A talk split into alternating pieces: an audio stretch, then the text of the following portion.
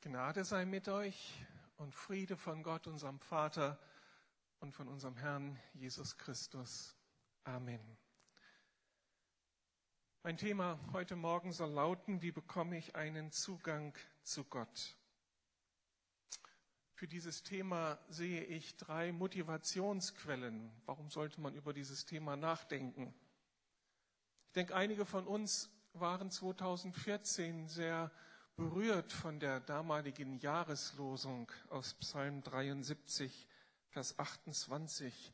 Da hieß es für ein Jahr lang, Gott nah zu sein, das ist mein ganzes Glück. Viele haben das sofort mit Inhalt füllen können. Für sie ist das selbstverständlich so, Gott hautnah zu erleben. Das ist ihr Lebenselixier. Sie leben, erleben Gott dann, wenn Sie bewusst Zeit nehmen für ihn, Sie erleben ihn mitten im Alltag dieser Welt, sind berührt von seiner Liebe, begeistert von seiner Gnade und Barmherzigkeit. Aber das geht nicht jedem so. Aber die Sehnsucht, sowas zu erleben, ich glaube, dass sie in ganz, ganz vielen Menschen lebt und damals eben auch in vielen von uns lebte. Und wir haben gehofft, dass sich Dinge verändern und Gott uns tatsächlich näher gekommen ist. Aber ich glaube, dass bei vielen diese Frage offen geblieben ist und immer noch so aktuell ist. Wie komme ich Gott auf die Spur? Wie komme ich ihm nah? Wie komme ich zu diesen Innenerfahrungen, die mich begeistern, die mich dann verändern? Ein zweiter Zugang könnte die Erfahrung der Gemeindefreizeit gewesen sein. Ich war ja selbst nicht dabei, habe nur vom Hörensagen vernommen, aber irgendwie war da Gott ja auch sehr präsent und viele haben neu begriffen, dass Gott ein redender Gott ist, der mitten im Alltag in unser Leben hineinspricht oder in so einen heiligen Moment wie einem Abendgottesdienst zu mir spricht, wenn ich anfange, nach ihm zu rufen. Und wir sind sensibilisiert und wollen mehr von dieser Nähe, mehr von diesem Reden mitten in unser Leben hinein für uns oder zu uns, damit wir es anderen weitergeben können. Aber wie kann ich das erleben? Für einige ist es klar, na endlich thematisieren wir das. Ist doch klar, Gott redet. Und sie haben es schon oft erlebt und für andere ist es so, als ob der Himmel geschlossen ist und das gar nicht so klar ist, dass Gott zu mir persönlich redet. Und dann könnte ich mir vorstellen, dass Menschen heute Morgen unter uns sind, die von all dem so gar nichts verstehen, für die Gott nach außen vor ist, aber in denen doch so etwas wie Sehnsucht lebt, wenn das doch möglich wäre. Ein persönlicher Gott, ein Gott, der mich sieht, ein Gott, der mit mir unterwegs sein will und das nicht nur eine Theorie, sondern als wirkliche Erfahrung. Nähe Gottes als Grunderfahrung meines Lebens. Also, wie könnte ich da hinkommen, lautet vielleicht Ihre Frage. Drei Gründe also dieser Frage nachzugehen, wie kann ich Gott nahe kommen? In seinem Buch Sacred Pathways, geheiligte Pfade, beschreibt Gary Thomas, Thomas viele unterschiedliche Wege, die Menschen heute gehen, um Gott zu begegnen. Wege, die tatsächlich Gott benutzt, um sich Menschen vorzustellen, um ihnen tiefer zu begegnen. Und Gary Thomas meint, geheiligte Pfade sind wie Türen, die sich in einem Raum öffnen, in dem man Gott ganz besonders nahe sein kann. Wege, auf denen wir uns Gott annähern und die dann wie so ein Raum sind, werden, in dem wir Gott begegnen. Weil Menschen ganz unterschiedliche Persönlichkeiten sind, ganz unterschiedlich gestrickt sind, unterschiedliche Begabungen haben, wäre anzunehmen, dass wir damit auch ganz, ganz unterschiedliche Zugänge zu Gott haben können und dürfen. Und die große Gefahr ist, dass wir als Gemeinde alles so reduzieren auf einen klassischen Weg, wie man denn Gott erleben kann und wie eine Gottesbegegnung aussehen muss. Und das ist vielleicht hilfreich herauszuhören und herauszufinden, dass Gott so ganz unterschiedliche Zugänge ermöglicht zu ihm. Und dass wir diese Weite vor Augen haben, um dann eben, und das ist das Ziel meiner Predigt, euch zu ermutigen, euren Zugang zu Gott zu finden. Und dann in diesem Zugang zu Gott, in diesem Raum, den Gott uns erschließt, ihm da tiefer zu begegnen und geistlich zu wachsen und all das zu erleben, was Nähe Gottes einfach ermöglicht. Bill Heibels hat in seinem Buch Mutig führen sieben Zugänge zu Gott beschrieben. Ich möchte mich heute aus Zeitgründen aus, auf vier beschränken und sie kurz vorstellen. Ein Zugang zu Gott, der sehr schön sein kann, ist der über die gute Schöpfung Gottes. Diesen Weg zu Gott können die Menschen bestreiten, beschreiten, die ein besonderes Verhältnis zur Natur haben. Die soll es ja auch unter uns geben. Wenn Sie das Haus verlassen können, um an der frischen Luft spazieren zu gehen, dann atmen Sie auf. Alle Ihre Sinne werden sensibilisiert. Sie erfreuen sich an den vielen Farben, Formen und Geräuschen der Natur. Und Ihr Herz geht auf. Sie sind begeistert. Irgendwie, das macht etwas mit Ihnen. Für solchen Menschen empfiehlt es sich, gerade in der Natur Gott zu begegnen. Die Natur, das Erleben seiner Schöpfung als Weg zu nehmen, sich Gott anzunähern. Im Anschauen der Schöpfung kommen sie dann ins Staunen über Gott und aus dem Staunen wird ein Anbeten Gottes. So macht es der Psalm 8 vor. Da heißt es zum Beispiel, Herr, unser Herrscher, wie berühmt ist dein Name in aller Welt. Ja, auch am Himmel zeigst du deine Größe und Herrlichkeit. Wenn ich den Himmel sehe, das Werk deiner Hände, den Mond und die Sterne, die du geschaffen und an ihren Ort gesetzt hast, dann staune ich. Was ist der Mensch, dass du an ihn denkst? Wer ist er schon, dass du dich um ihn kümmerst? Du hast ihn nur wenig geringer gemacht als Gott. Mit Ehre und Würde hast du ihn gekrönt. Herr, unser Herrscher, wie groß ist dein Name in aller Welt. Hier nehmen wir diesen Menschen wahr, der draußen Natur erlebt und auf einmal sich bewusst macht, das kommt nicht von irgendwoher, ist nicht Zufall, ist nicht einfach Evolution, sondern dahinter steckt Intelligenz, dahinter steckt schöpferische Kraft, ein schöpferischer Gott, der so herrlich ist, so kreativ ist, so vielfältig ist und das Herz wird ihnen weit. Und sie fangen an, Gott anzubeten. So muss es Karl Boberg gegangen sein, dem Dichter eines bekannten Kirchenliedes, denn er sang, du großer Gott, wenn ich die Welt betrachte, die du geschaffen durch dein Allmachtswort, wenn ich auf alle jene Wesen achte, die du regierst und nährest fort und fort, dann jauchzt mein Herz dir großer Herrscher zu. Wie groß bist du? Wie groß bist du? Können wir das akzeptieren, dass die Schöpfung uns einen Raum erschließt, wo wir Gott begegnen können? Wenn das so ist und wenn es dich in die Natur zieht, dann mach das doch zu deinem Pathway, zu deinem heiligen Weg der Gottesbegegnung. Setz dich der Natur aus, Geh spazieren, übernachte in der Natur, wach morgens auf und fange an zu staunen und Gott zu loben im Wahrnehmen des Vogelgezwitschers, im Wahrnehmen des wunderbaren Sonnenaufgangs und mach daraus ein Gebet und warte darauf, dass Gott dich, sich, sich dir tiefer offenbart. Allerdings bietet dieser Zugangsweg eine Gefahr. Die Gefahr nämlich, dass die Natur selbst zu unserem Gott wird, dass die Natur selbst zum Gegenstand unserer Anbetung wird und dass unser in der Natur sein wollen so sehr unser Leben bestimmt, dass es so etwas wie ein Götze wird. Alle Energie und Kraft geht da hinein, Natur entdecken zu wollen. Wir müssen uns bewusst machen, die Natur ist immer nur ein Hinweisschild, ist nicht Gott selbst.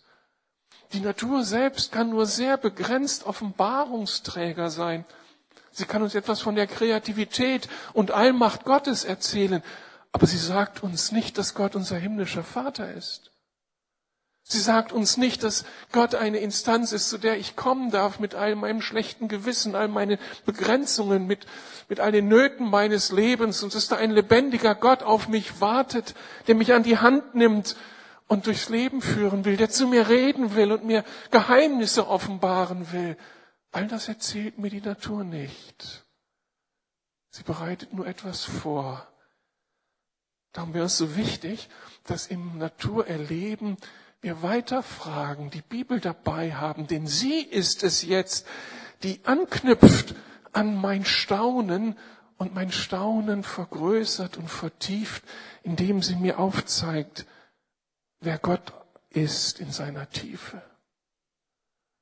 Dazu ist es auch so wichtig, dass wir nicht nur die Bibel dabei haben, wenn wir dann auf der Parkbank sitzen oder irgendwo am Ufer eines Sees, und dass wir dann eben auch Jesus ins Boot holen, in unser Staunen holen, in den Raum holen. Eigentlich ist er dann, der in diesem Raum steht und uns empfängt und uns jetzt zum Vater führt. Im Johannesevangelium lesen wir, dass Jesus die Tür ist dass Jesus der Weg, die Wahrheit und das Leben ist. Und das gilt für die, die Gott noch so gar nicht kennen und über die Natur staunen können. Fangen Sie an, fangen an, in diesem Naturerleben Jesus anzusprechen. Jesus, du Sohn Gottes, nimm mich an die Hand und zeige mir den Vater, zeige mir, wie Gott ist. Öffne meine Augen für die Wahrheiten der Bibel, wenn ich hier Psalm 8 lese, wenn ich Psalm 19 lese, all das andere, was dieses Buch mir an Informationen bietet. Und darüber wird Naturerleben uns zu einem echten, tiefen Gotterleben führen. Und Gott kann uns ganz, kann uns ganz viele Lektionen mitgeben, die dann unser Leben bereichern und verändern. Also die Natur, die Schöpfung als ein Zugangsweg zu Gott. Ich will einen zweiten beschreiben, den intellektuellen Zugang zum Gott. Es gibt Menschen, die eben ihren Kopf benutzen müssen, um irgendwie Gott zu begegnen. Und das ist kein Problem und nicht minderwertig zu anderen Zugängen, sondern eine echte Chance.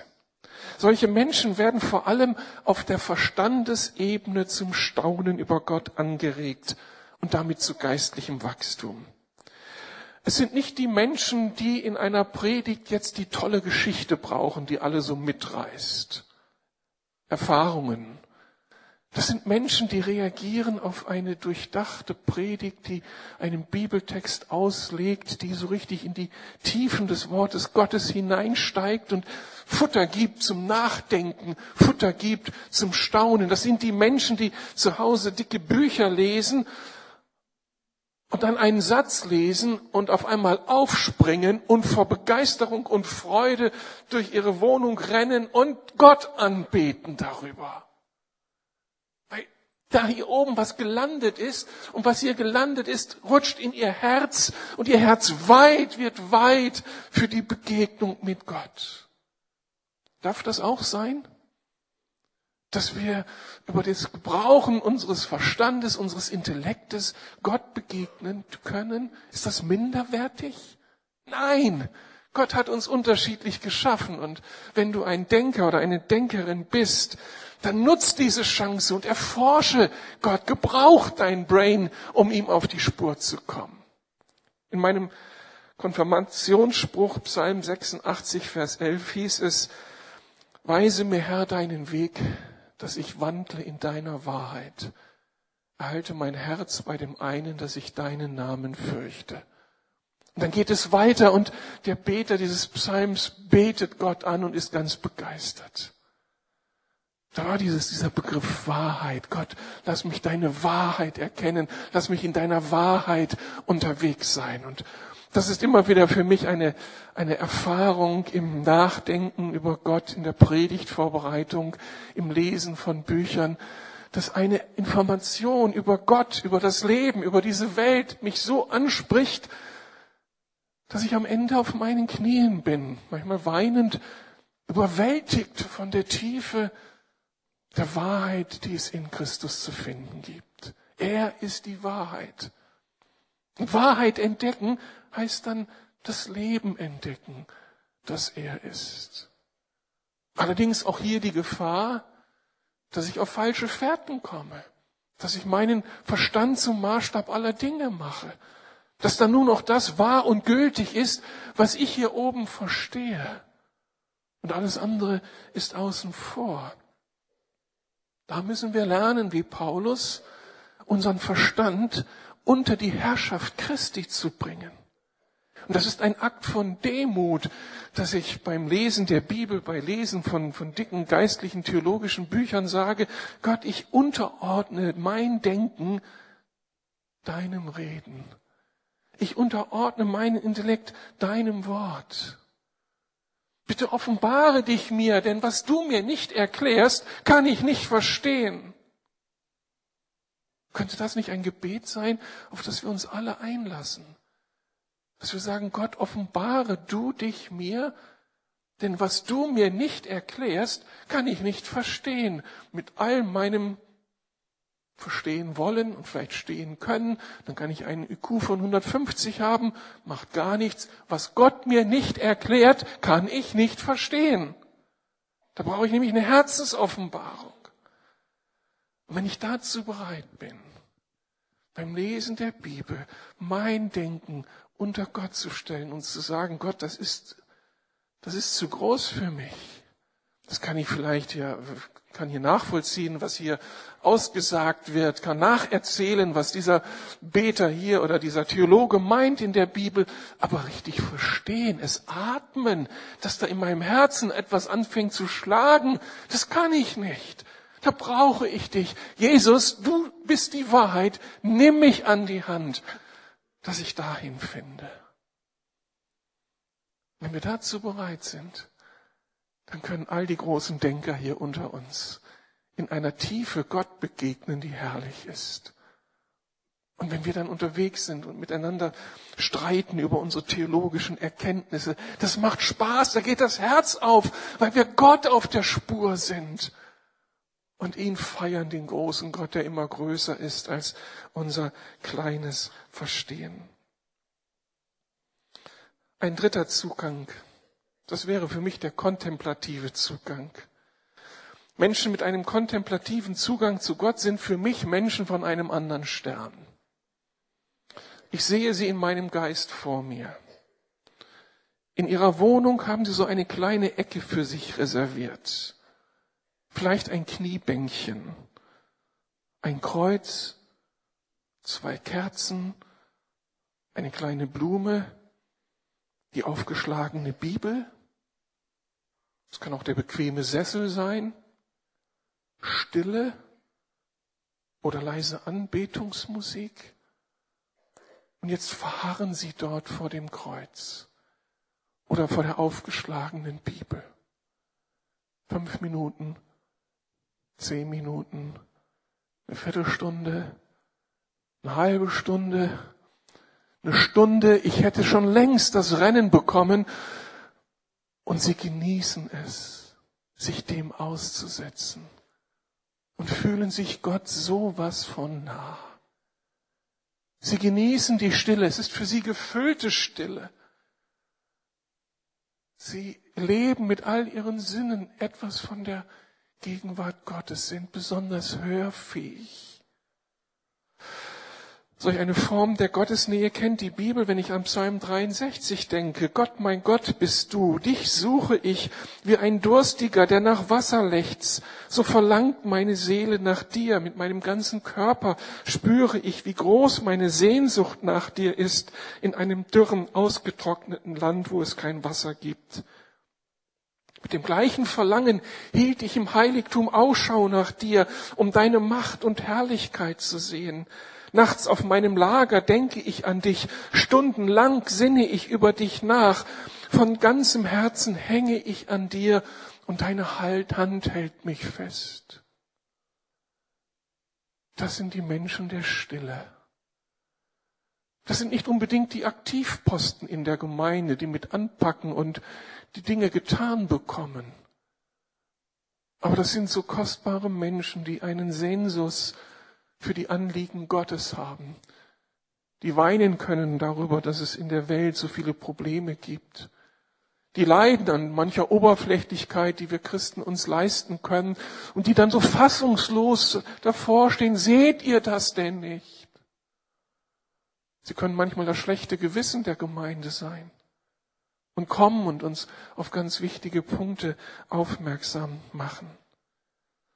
Ganz kostbar, wenn wir solche Geschwister unter uns haben, die die Meditation, diese Stille vor Gott, dieses Hören auf ihn, dieses sich ihm aussetzen als Zugang zu ihm, zu Gott haben und erleben und mit dem dann auch uns dienen, was sie dort erfahren. Aber auch dieser Weg, Gott nahe zu kommen, birgt Gefahren in sich. Etwa wenn die Dinge, die sie empfangen, die sie meinen zu hören, nicht Reden Gottes sind, sondern das Reden der eigenen Seele. Auf einmal die eigenen Bedürfnisse und Wünsche Vater des Gedankens sind und Gott außen vor ist. Darum brauchen sie wiederum die Bibel als Korrektur all ihres Denkens. Und was sie dann da in ihr Tagebuch hineinschreiben, muss ich den Bibeltest gefallen lassen. Das, was ich hier über Gott denke, ist das denn auch kompatibel mit dem, was Gott selbst über sich sagt? Oder ist das, was ich hier über Gott hineinschreibe in mein Tagebuch, mein Wunschdenken? Und sie haben auch die Gefahr, dass sie andere für oberflächlich halten, die einen anderen Zugang zu Gott haben, die nicht stundenlang beten können oder beten. Kann sich da auch Stolz und Überheblichkeit mit einschleichen. Also alle Zugänge, die Gott uns ermöglicht, haben ihre Chancen, sie haben auch ihre Gefahren und all diese Zugänge brauchen als Korrektiv die Bibel und sie brauchen Jesus. Denn nur Jesus ist die wahre Offenbarungsquelle. Er ist die Wahrheit und das Leben.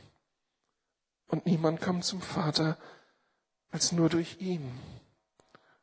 Und gerade auch dann, wenn wir das Meditieren in einem anderen Kontext gelernt haben, im nichtchristlichen Kontext, und vielleicht Gottes Erfahrungen gemacht haben, die aus der Sicht Jesu keine Gotteserfahrungen waren, sondern genau das Gegenteil, dann gilt es hier, durch Jesus umzukehren und mit Jesus etwas ganz Neues zu empfangen, den wahren Zugang zu dem Gott des Lebens.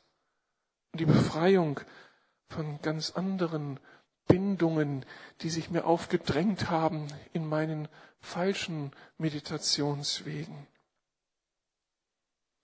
Ansonsten, wenn du ein Fabel für die Kontemplation hast, erlaube dir diesen Raum der Stille.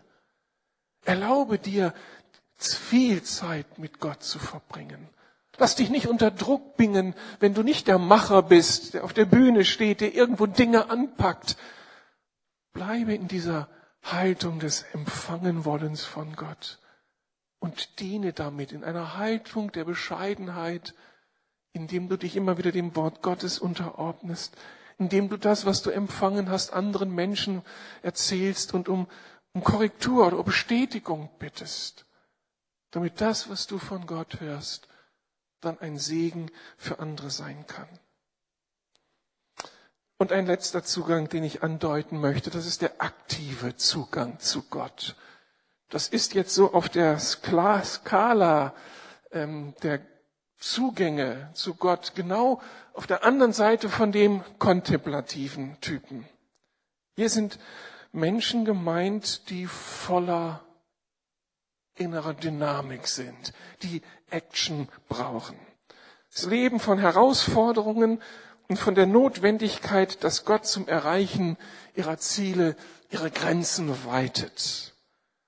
Und das ist nicht einfach nur Aktionismus, sondern das ist eine, ein für Gott brennen, für Gott unterwegs sein, dass sie Gottes Nähe erfahren lässt, mitten in den Kämpfen, mitten in der Aktion. Und das weckt leidenschaftlich, leidenschaftliche Begeisterung für sie über Gott. Solche Menschen haben darum zum Beispiel Probleme, im Urlaub Gott zu begegnen. Weil da einfach keine Herausforderung mit verbunden ist. Weil sie nicht diesen Hunger in sich spüren, jetzt mit Gott was, das Besondere äh, anpacken zu wollen. Sie kämpfen dann eher mit ihrer stillen Zeit. Ich könnte mir vorstellen, dass der Verfasser des Psalms 18 solch ein Typ ist. Ich liebe dich, Herr. Du bist meine Stärke. Der Herr ist mein Fels, meine Festung, mein Befreier. Mein Gott ist meine Zuflucht, mein Schild und mein starker Retter, meine Burg in sicherer Höhe. Mit meinem Gott kann ich über Mauern springen. Gott ist es, der mich mit Kraft ausrüstet, der mir hilft, auf dem richtigen Weg zu bleiben. Er macht mich schnell und gewandt wie ein Hirsch. Er hilft mir, aus sicheren Höhen zu stehen. Du hast vor mir freien Raum geschaffen. Deshalb konnte ich vorwärts gehen, ohne zu Fall kommen, zu kommen. Du hast mich für den Kampf ausgerüstet und stark gemacht. Was für einen Typen hast du ja vor Augen? Diesen Mann, diese Frau begeistert von Gott, die mit anpackt. Das sind die Leute, die etwas bewegen im Reich Gottes. Und indem sie das so mit Leidenschaft tun, ist Gott mit ihnen und in diesem Kämpfen und sich mühen, begegnen sie Gott. Wenn sie um Hilfe schreien, wenn sie nach Vision aus sind, nach den Grenzerweiterungen, nach den Wundern Gottes mitten in den Herausforderungen, sie anzupacken. Davon kann ich vieles erzählen. Diese unglaubliche Freude, unterwegs zu sein mit Gott, Dinge vor Augen zu haben, dafür aufzustehen, dafür zu kämpfen, dafür mein Bestes zu geben, mich mit meinem Gott zu verbinden, meinem Held, meinem König und die dann mit ihm unterwegs sind und die Dinge angehen. Allerdings auch hier eine Gefahr. Was ist denn, wenn ich nicht mehr so aktiv sein kann? Wenn ich nicht mehr der große Veränderer sein kann? Wenn ich dann vielleicht auf dem Krankenlager liege, ist es dann aus mit meiner Gottesbeziehung? Das heißt also, wir brauchen Alternativen, eine Erweiterung unserer Zugänge zu Gott, damit unser ganzes Leben eben abgedeckt ist mit Gottes Nähe. Unterschiedliche Zugänge zu Gott. Was ist dein Zugang? Was nimmst du mit aus dem, was ich gerade gepredigt habe? Ich erzähle euch, was ich mitnehme.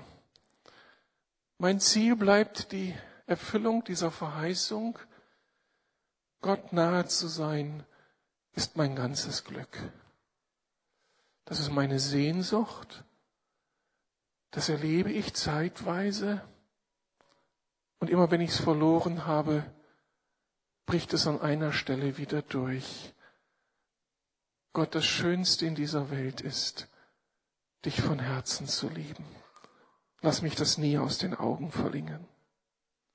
Um dahin zu kommen, gibt es nicht den goldenen Weg, sondern viele Wege. Und meine Aufgabe ist es, meinen Weg zu finden und den treu zu gehen.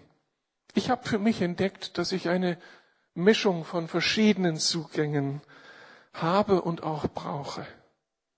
Ich blühe auf vor Gott, wenn ich Wahrheiten so intellektuell erfassen kann und sie mein Herz berühren und ich nur staunen kann.